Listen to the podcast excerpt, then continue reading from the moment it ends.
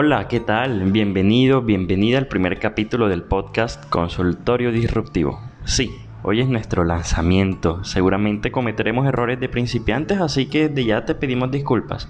Pero te garantizo que lo vas a disfrutar mucho.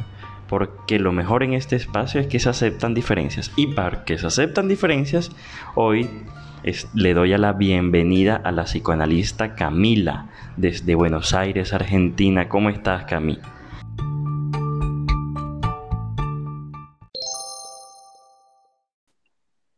Hola Luis, ¿cómo andás? Primero, muchas gracias por la invitación a este espacio.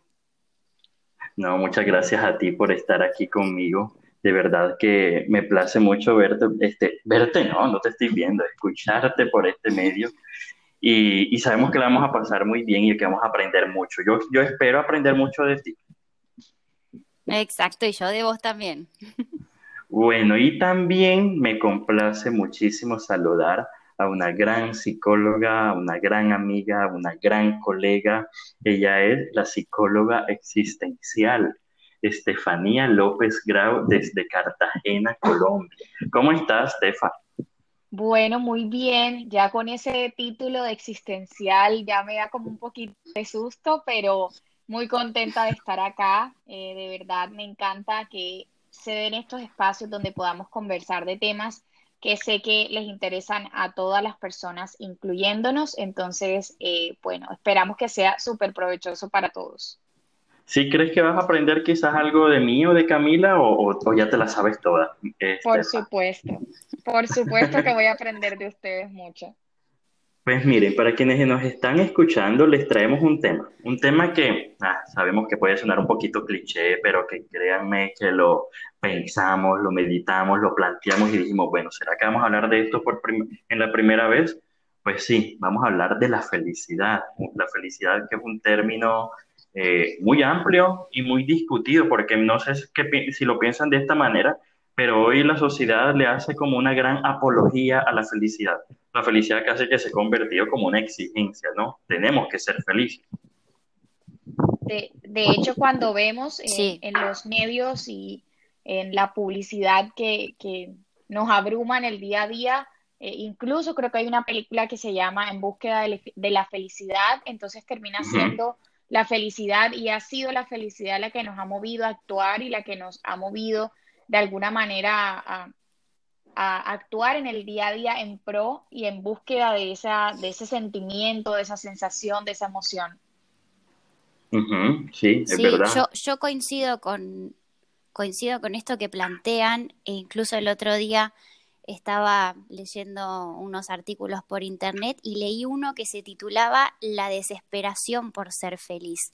Y creo que va un poco de la mano con esto con esto que vos planteabas, Luis, de esta sociedad que nos pone, que nos pone como un mandato super yoico, diría yo, desde el lugar del psicoanálisis, ¿no? Esto de ser feliz, hay que ser feliz, seamos felices todo el tiempo, ¿no? Me pareció muy acertado ese título, ¿no? De la desesperación por ser feliz. Sí, como muy, como muy de imposición. No sé si ustedes lo piensan de esta manera, creo que sí, porque ahora Steffi también hablaba al respecto y es que como que la felicidad se nos ha convertido en una especie de, de exigencia, de obligación y casi que necesidad. Necesito ser feliz, ¿cierto? Pues seamos sinceros, el ser humano durante muchos años se plan no, no se podía plantear la felicidad. La felicidad era, no, no era la meta humana, ser felices. Hoy escuchamos mucho esto, como que, por ejemplo, con nuestros hijos, ¿qué es lo que más quiero? Pues que sean felices. ¿Qué es lo que quiero yo? Pues ser feliz. Pero la gran pregunta entonces, ¿qué es la felicidad? Porque yo creo que hay muchos conceptos de felicidad, se ha estudiado incluso o se ha reflexionado desde los antiguos filósofos, desde Aristóteles, eh, Séneca, desde, bueno, Séneca no es tan antiguo quizás, pero desde eh, hasta nuestros tiempos todavía se sigue reflexionando sobre la felicidad con la psicología positiva. E incluso, o más bien, yo les voy a tirar la pelotita a ustedes para ustedes qué es la felicidad. No, no, quiero meterme yo todavía ahí porque quiero escucharlas a ustedes, a ver si, si no voy a contradecir nada y vamos a terminar en discusión. Para ustedes, ¿qué es la felicidad?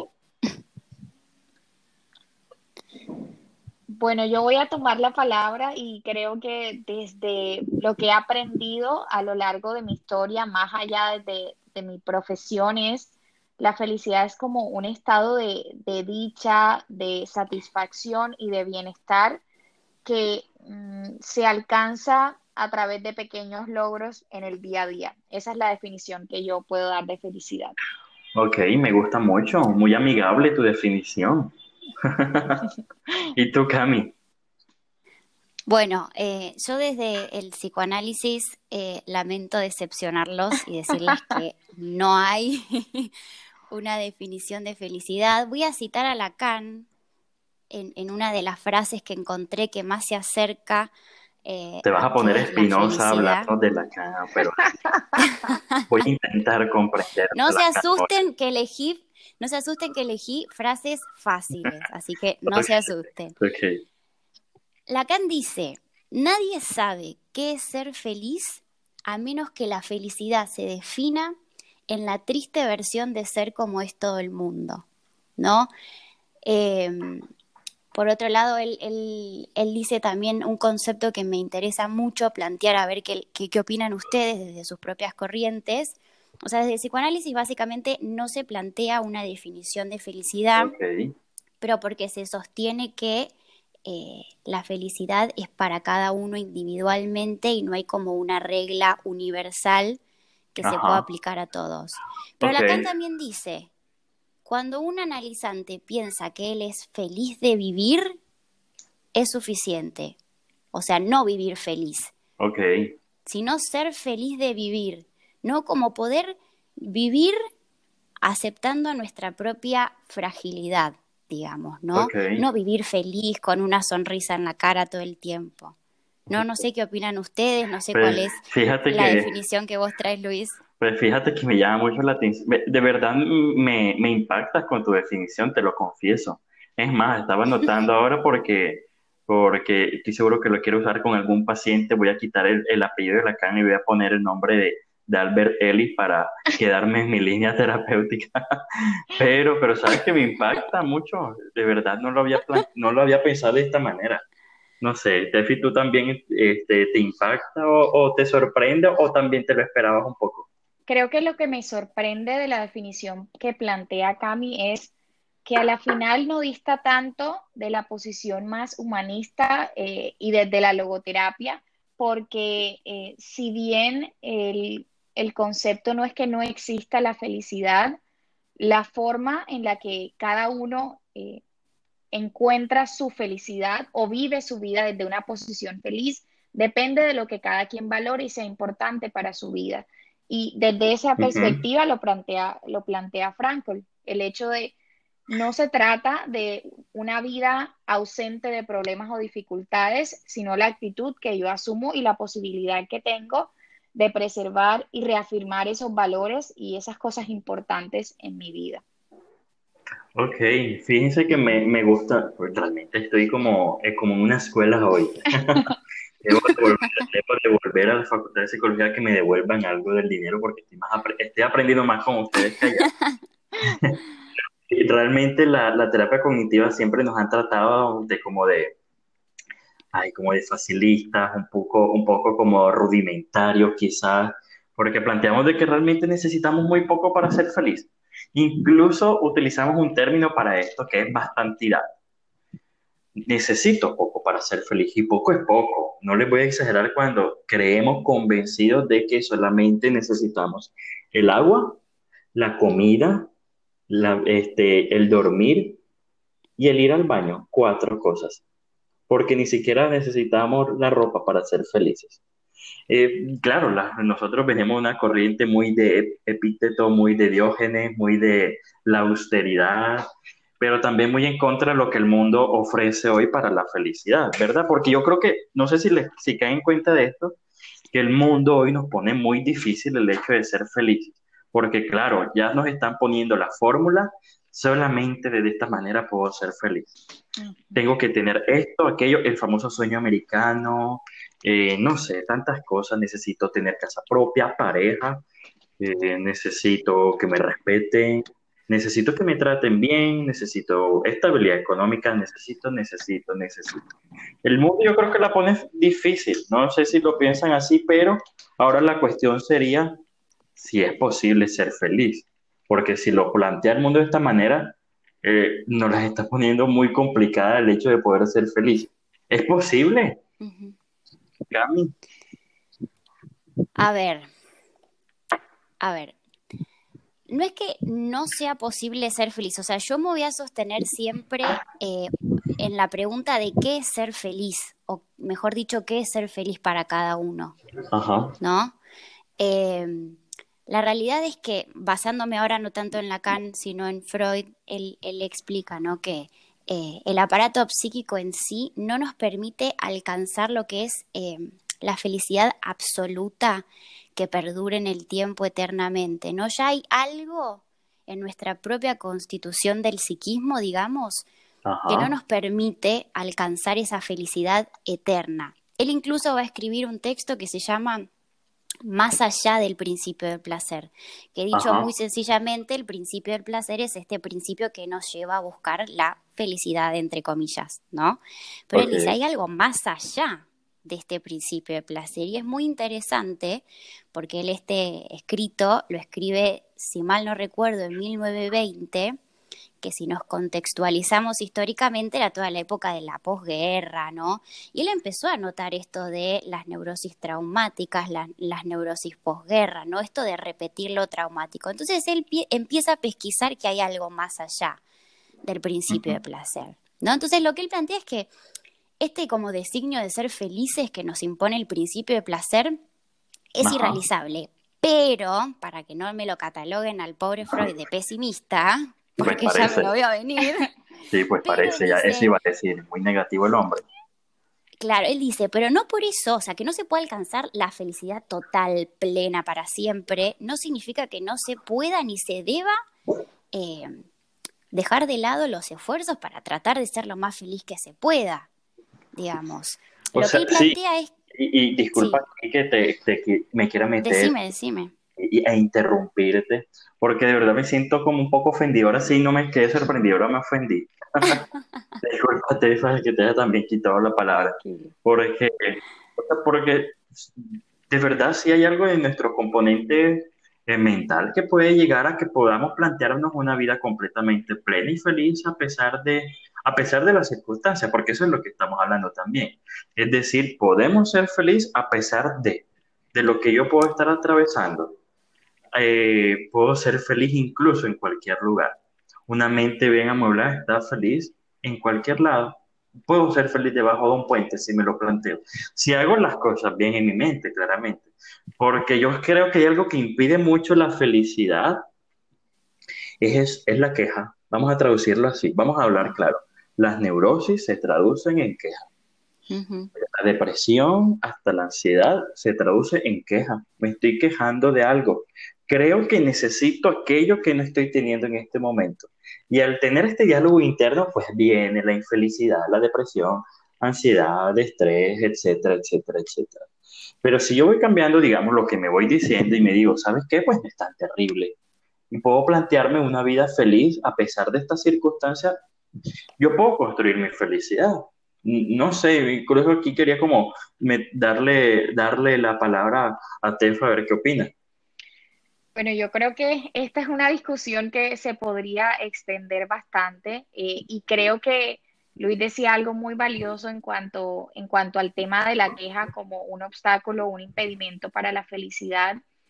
Pero creo que en este sentido, y, y digamos que retomando un poquito lo que Cami planteaba de, de ese, no hay un punto o, lo único que, no, que mueve al ser humano no es la búsqueda del placer o la evitación del displacer, sino que como seres humanos, eh, y también esto muy desde la visión existencial, somos libres, somos personas que no nos movemos solamente para evitar lo que nos produce dolor o, o la queja o el mal momento, sino que nos decidimos y respondemos de acuerdo a, nuestras intenciones, hacia eso que es valioso, hacia darle sentido a nuestra existencia.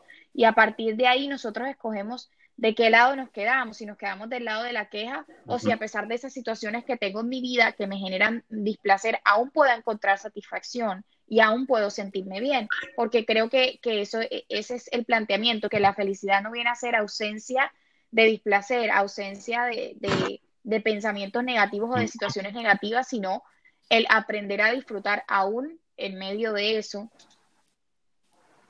Ok, exactamente. Es más, vamos a plantear algo, vamos a meter eh, las neurociencias de por medio. ¿Listo? Vamos a meter específicamente un estudio muy reciente, les quiero comentar, muy reciente y algo traumático para la sociedad actual. ¿Qué piensa la sociedad actual? De que necesitamos cosas para ser felices, ¿verdad? Preguntas y la, generalmente la parte económica, ¿cierto? O, me van a decir que ustedes en algún momento tener cierta cantidad de dinero en el bolsillo no les ha generado cierto, como que ha aumentado el porcentaje de felicidad en sus corazones en ese momento. Por supuesto. ¿Lo van a Claro. Por supuesto. Entonces, Exacto, entonces si le preguntas a alguien, yo esto lo hago mucho con mis pacientes, sobre todo cuando están pasando por alguna depresión y es qué necesitas en este momento para ser feliz. Les, incluso les planteo como una medallería olímpica, este, la medalla de oro, medalla de plata y medalla de bronce. ¿Cuáles son esas tres cosas que te harían feliz en este momento? Y van a decir, eh, quizás tener más estabilidad económica, quizás eh, poder salir de tales deudas, que mi mamá ya no esté enferma, se dirigen mucho a la afuera. Hay una investigación que dice que el 50% de la felicidad, ojo, de la felicidad, ni siquiera del malestar emocional ni del bienestar emocional, felicidad depende de una parte genética, como una especie de condena, me parece, como que, uy, ya vamos perdiendo ahí. Pero no, quiere decir de que el otro 50% va a depender mucho de nosotros. Un 40% depende de actividades deliberadas. ¿Y actividades deliberadas qué es? Hacer cosas en mi día a día que me generen placer. Cosas que me gusta hacer. El famoso estado de flow. Quienes se han visto la película, si no se han visto la película, se la recomiendo. Cami Tefa, ¿ya se la vieron? Soul de Disney. Aún no, pero me la han recomendado mucho. Ok, entonces ahí hablan del flow también. Eh, realmente, miren, vamos a hacer una cosa. Recomendado película Soul. Véansela esta semana. Perfecto. Eh, esos estados de flow es lo que va a añadir cierto, un porcentaje muy considerable de felicidad. 40%. Y eh, un 10% solamente situaciones externas. Salud, dinero, etcétera, situaciones familiares y demás. Un 10% es muy poco. ¿No lo creen? No, porque yo lo veo como que yo, yo incluso pensé que la conclusión de la investigación era va a ser más, pero 10% es, es irrisorio en comparación con lo que la sociedad cree que va a ser feliz. Sí, sí. Ahora pasa algo y es que ese 40%, ese 40 de las actividades deliberadas este, depende única y exclusivamente de nosotros. Eh, pero también hay otra cuestión y es que esto nos empieza a mostrar algo y es que yo pienso y me caso con que es posible ser plenamente feliz. Es decir, estoy plenamente convencido de eso. No un poco, ni un poquito, ni mucho, sino plenamente feliz. Pero obviamente ustedes pues me pueden contradecir todo lo que ustedes quieran y, y, opinar lo que deseen, porque también puedo equivocarme, también pueden mostrarme otras investigaciones que hablen al respecto pero yo al menos ahora me caso con esto y doy, yo soy la voz de la esperanza en este momento, se puede ser feliz. Yo creo... Sí, yo quiero... Sí, sí, Tefi. Yo creo y, aportaría en este sentido, Luis, que yo creo que es posible vivir en un estado de bienestar, pero creo, y, y, se los pregunto, ¿ustedes creerían que todas las personas están buscando ser felices? ¿O quizá hay personas que simplemente buscan cumplir su propósito en la vida independientemente de, cómo se hace camino y lo que implique tomar un camino. Yo creo que depende de qué sea la felicidad para cada uno. Quiero hacer una aclaración y un paréntesis. No quise decir antes que no existe la felicidad, sino que quizás la felicidad absoluta como perfección, como estado de total, total y perfecto bienestar, yo desde el psicoanálisis creo que no existe. Pero ¿por qué lo digo? Em, desde el psicoanálisis se plantea que eh, hay una falta en nuestra estructura, o sea, no somos completos. Si hay un no todo, hay algo, hay algo imposible de colmar, ¿sí? Entonces, yo digo, más allá de preguntarnos qué es la felicidad para nosotros, teniendo en cuenta esta hipótesis de que hay una falta que es estructural, ¿cómo me la llevo con mi propia falta? ¿No? Creo que eso se relaciona un poco con la pregunta de qué es la felicidad para mí. ¿Es posible ser feliz? ¿Cómo puedo ser más feliz? Porque si uno tiene una pésima relación con su propia falta, que es algo estructural y que va a estar siempre, y sí, puede ser que siempre esté insatisfecho. Pero si uno tiene una relación un poco mejor con su propia falta, entiende que no vamos a ser completos nunca, no vamos a ser absolutos, llenitos, cerraditos, perfectamente felices, ahí es otra historia. Igualmente yo digo también, ¿no? Menos mal que tenemos una falta en nuestra estructura. ¿Por qué? Porque la falta motoriza el deseo y el deseo motoriza la vida porque Lacan propone, no se puede desear lo que ya se tiene porque ya se tiene, se desea lo que no se tiene.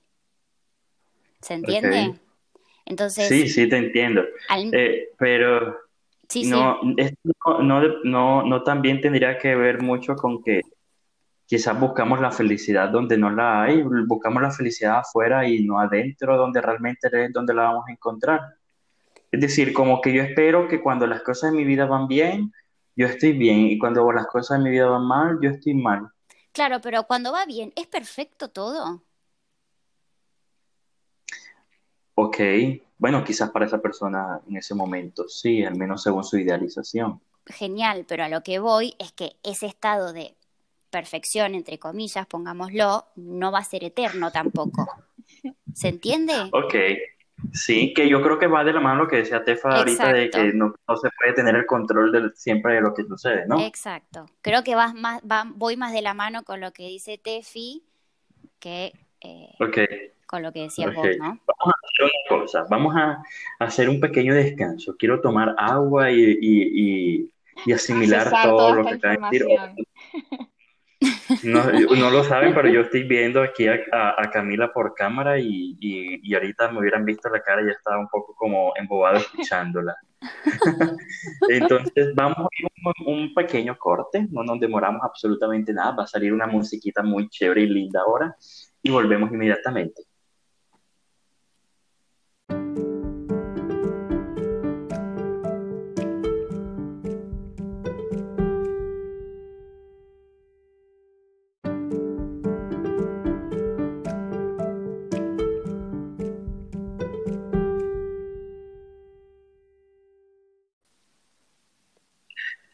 Bueno, bueno, y después de este pequeño corte de comerciales, sin comerciales, porque esta es la gran ventaja de este podcast, que no tiene comerciales, todo premium, todo VIP.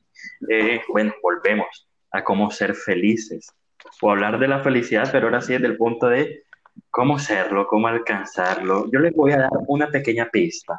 Una muy buena pista para lograr la felicidad es escuchar el podcast de consultorio disruptivo. Entonces, escucho por ahí ruidito de fondo, así que ya veo que está por aquí Cami, que por aquí está Estefanía. ¿Seguimos o paramos? Sí, no, Seguimos. sigamos. Ok, ahora sí, la gente debe estar preguntándose, oye, pero rápido, Luis, niño, tú niña, tú otra niña, dígame que quiero ser feliz. Ustedes han hablado muy bonito y todo, pero todavía no me han dicho cómo yo puedo ser feliz. Instruyanme, Camila y Estefanía, cómo puedo alcanzar la felicidad. Bueno, yo creo y voy a remitirme eh, en esta oportunidad a un filósofo que me encanta, que es Friedrich Nietzsche, y él decía una frase que creo que es muy pertinente para este podcast y es, quien tiene un para qué vivir puede superar casi cualquier cómo. Y creo que la felicidad consiste básicamente, o el concepto de, felicidad es encontrar un porqué, un para qué, una misión en la vida y que a pesar del sufrimiento o los momentos duros que implique, al ver cuál es esa misión, nosotros podamos superar cualquier dificultad que se presente. Ok, mira que, mira qué lindo. Se escucha muy bonito eso, ¿sabes? es como para, como para, suena hasta el título del libro, esa frase de Nietzsche. Sí. Es más, no sé por qué no fue nuestro eslogan, pero bueno, ya, ya no podemos. ya tenemos otro eslogan y se aceptan diferentes. Tú, Camila, aparte de esta visión tan existencial que le dio Estefanía, eh, ¿tú cómo podríamos llegar a la felicidad? ¿La ves? No sé, yo todavía sigo desconfiando un poquito de ti, de que te vi ahí. así que por eso aquí voy a tener mi mirada juzgadora esperando una respuesta tuya. Bueno, eh, desde el psicoanálisis, eh, claramente, por si no es obvio, no hay una receta para la felicidad. Yo antes de decir qué es lo que pienso de cómo ser más felices o cómo alcanzar la felicidad, me gustaría, eh, ya que Tefi trajo a un filósofo, yo justo había pensado en un sociólogo, Sigmund Bauman, excelente sociólogo, que él dice, va muy de la mano con lo que se plantea desde el psicoanálisis, no es posible dar una receta para la felicidad. Yo sé que hoy existen consultores ganando mucho dinero fingiendo que poseen recetas para la felicidad. No crean en ellos, te estarían engañando. Yo jamás me animaría a dar ese tipo de consejo. ¿A qué voy con esto? No digo que no exista la felicidad para nada. Lo que sí trato de plantear desde el psicoanálisis es que la felicidad es un asunto individual.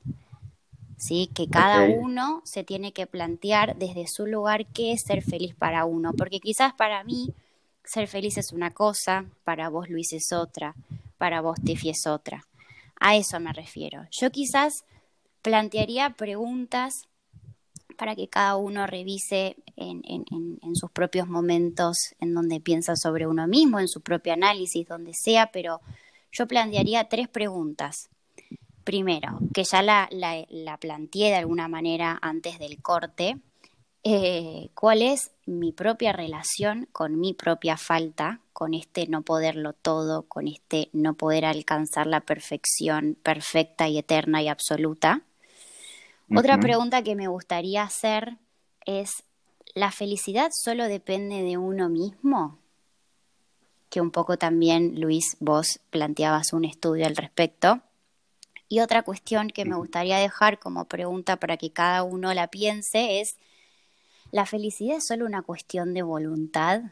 O sea, ¿con la voluntad alcanza para ser feliz o hay algo más allá?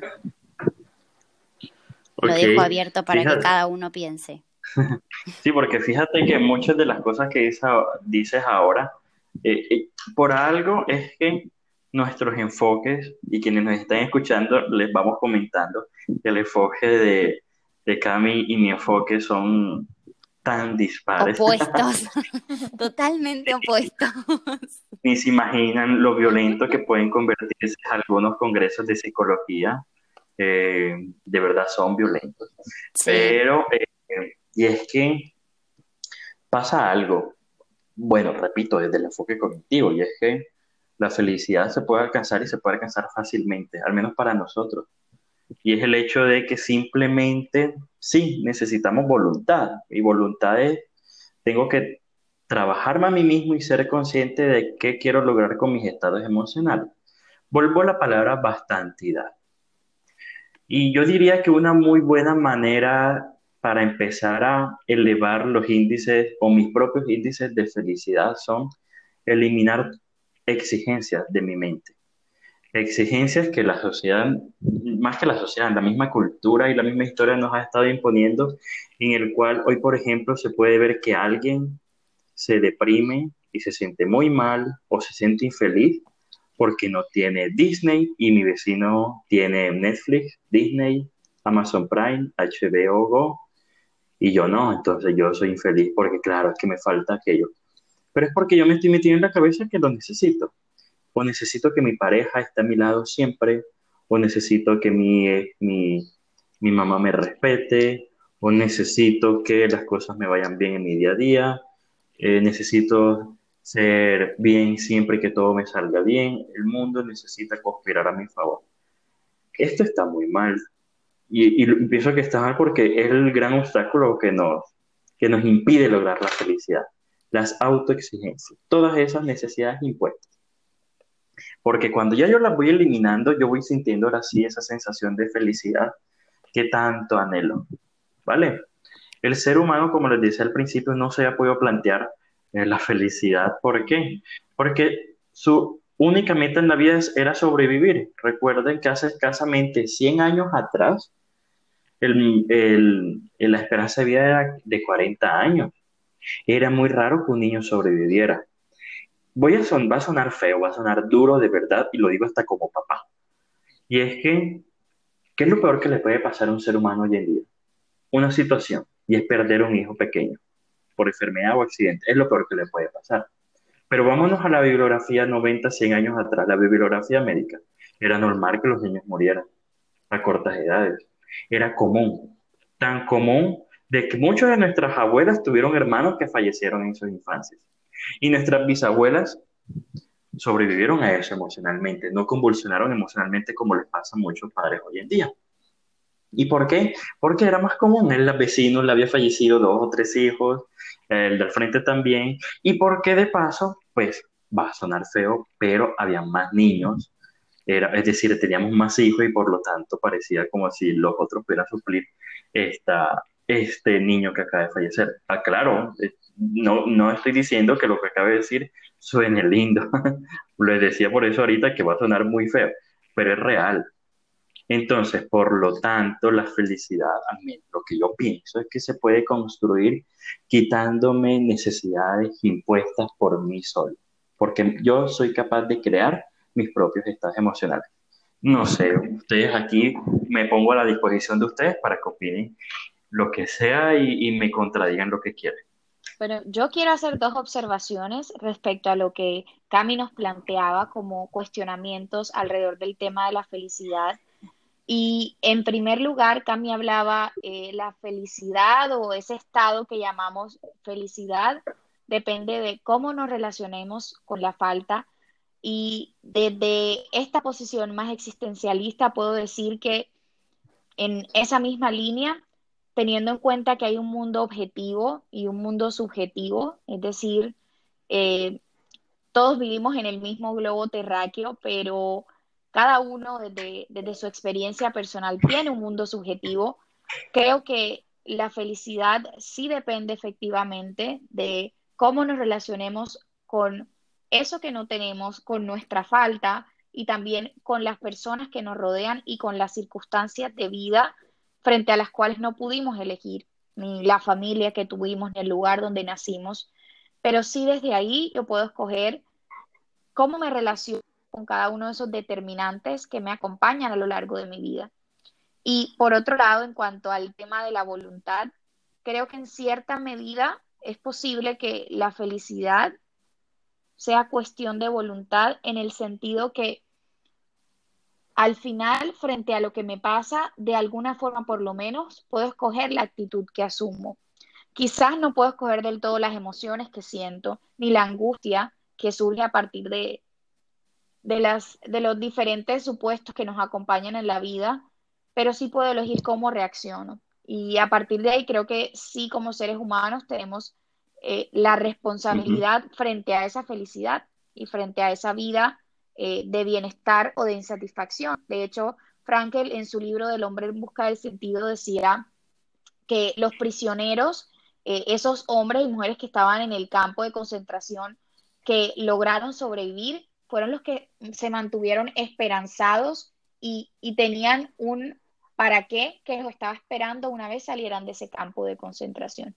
Entonces, cómo al final escogemos de alguna forma la actitud que asumimos y por ende esa actitud nos permite incluso o, nos da una posibilidad de sobrevivir, eh, obviamente no poniéndonos en esa situación tan extrema de un campo de concentración, pero de alguna forma eh, está poniendo responsabilidad nosotros de, ese estado emocional.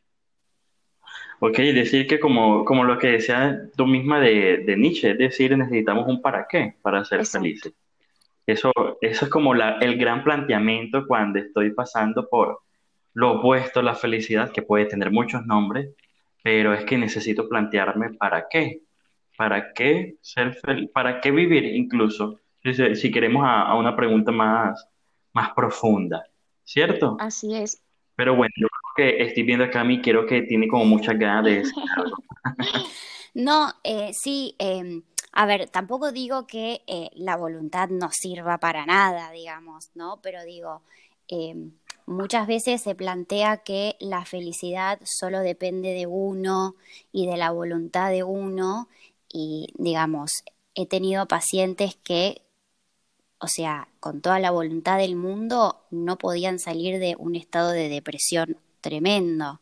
Entonces digo, la voluntad sí existe, sí sirve, entrenemos la voluntad, todo lo que sea, pero no alcanza solo con la voluntad, ¿sí? Porque quizás hoy en día se escuchan muchos discursos, voy a tomar lo que es el autoayuda, pero podemos tomar cualquiera, en donde se propone algo como, si vos querés, podés.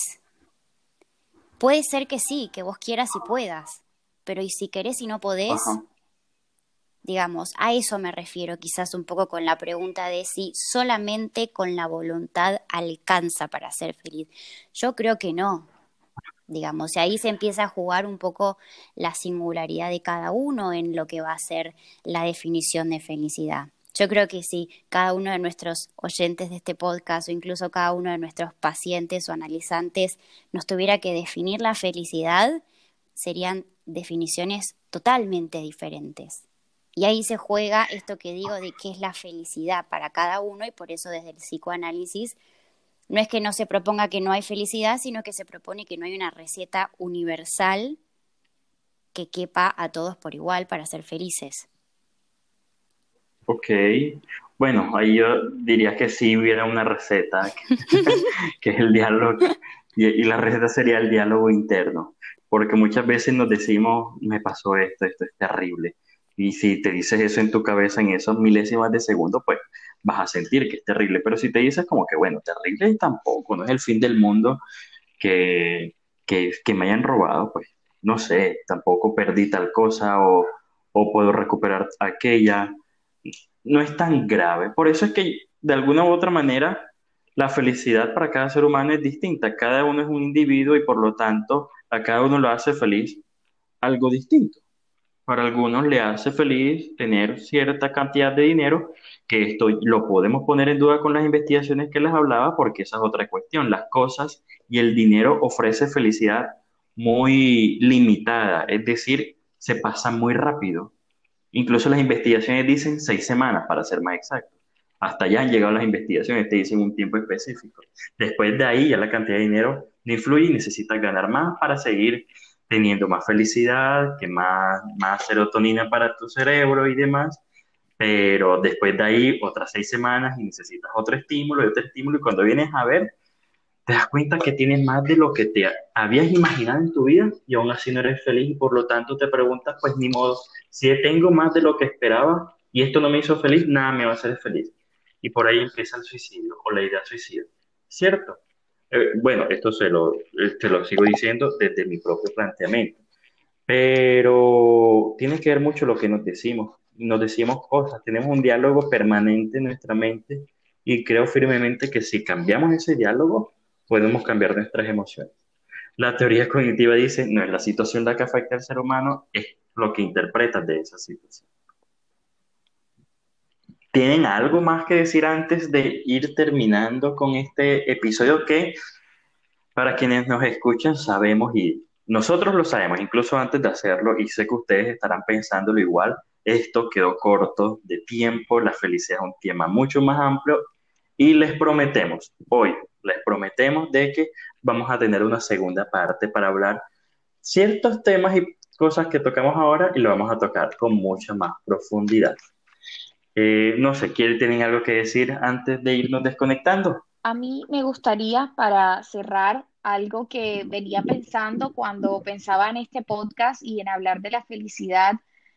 Me decía a mí misma, creo que en este momento que estamos viviendo en el mundo de, de esta pandemia que nos ha cambiado la vida a todos, creo que más que promover la búsqueda de la felicidad, creo que sería muy valioso empezar a promover un concepto que, ha tenido mucho auge en los últimos años y es la resiliencia, que a la final termina siendo una habilidad o una capacidad que nos va a permitir frente a los diferentes obstáculos tratar de resignificar esas experiencias que tenemos y tratar dentro del sufrimiento también y, del dolor y de las pérdidas encontrar también satisfacción. Entonces, creo que eh, es un concepto que, de pronto no tenemos que reemplazar a la felicidad, pero sí, sí hacerle mucho más barra y más eh, publicidad a, a la resiliencia.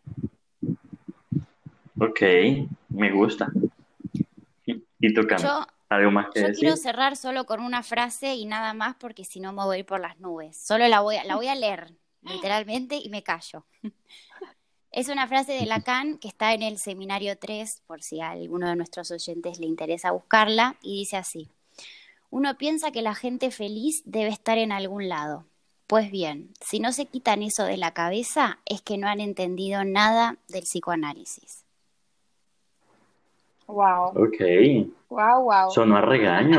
Agárrate con la can.